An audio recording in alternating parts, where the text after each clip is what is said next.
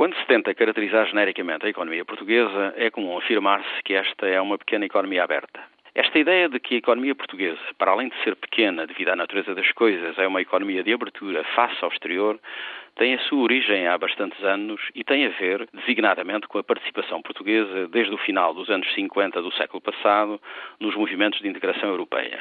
A abertura da nossa economia pode medir-se pelos indicadores do comércio externo e do investimento. No comércio externo, através do peso que as exportações e as importações assumem se comparadas com o nosso produto interno bruto.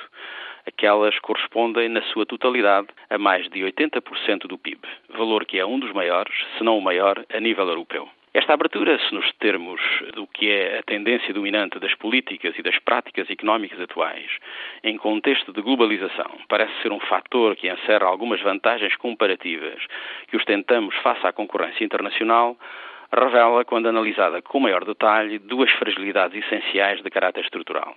A primeira tem a ver com o facto de as nossas exportações serem sistematicamente inferiores às nossas importações, o que se traduz num persistente e aparentemente inultrapassável déficit comercial. A segunda fragilidade respeita à circunstância de Portugal ter adotado uma política amigável relativamente ao investimento direto estrangeiro, política que, com altos e baixos, foi normalmente correspondida pelos investidores internacionais. Simultaneamente, temos dificuldade em afirmar uma capacidade sustentável de investir no exterior. Estas fragilidades estruturais são irrefutáveis, como se disse, quando se analisa as relações económicas externas no seu todo. Mas são particularmente, diria, quase chocantes quando nos detemos sobre as relações com o nosso vizinho ibérico. Lembramos-nos que, antes da entrada simultânea de Portugal e Espanha na então Comunidade Económica Europeia, as relações económicas entre os dois países eram pouco mais que inexistentes.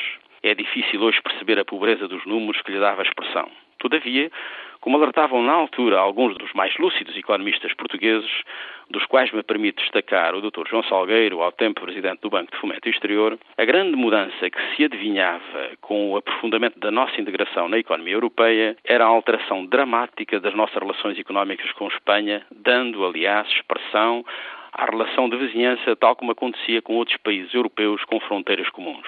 Os mesmos economistas diziam, com redobrada lucidez, que o país deveria preparar essa mudança a fim de evitar ser um parceiro menor na relação bilateral a que, por força das coisas, não poderíamos escapar. De facto, salvo em algumas poucas áreas, não soubemos preparar o futuro. Ao contrário, o nosso parceiro ibérico adotou linhas estratégicas e algumas práticas protecionistas mais ou menos faladas que permitiram, não apenas nas relações económicas ibéricas, afirmar um poder que há duas décadas não era fácil antecipar. As referidas linhas estratégicas têm a sua origem numa visão de futuro que esteve presente designadamente no Pacto de Moncloa.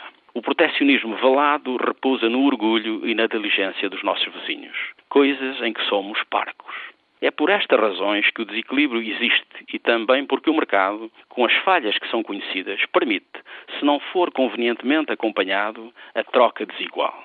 Talvez estejam aqui algumas das razões porque, para espanto de muitos e preocupação de muitos mais, já comemos pastéis de nata fabricados em Espanha.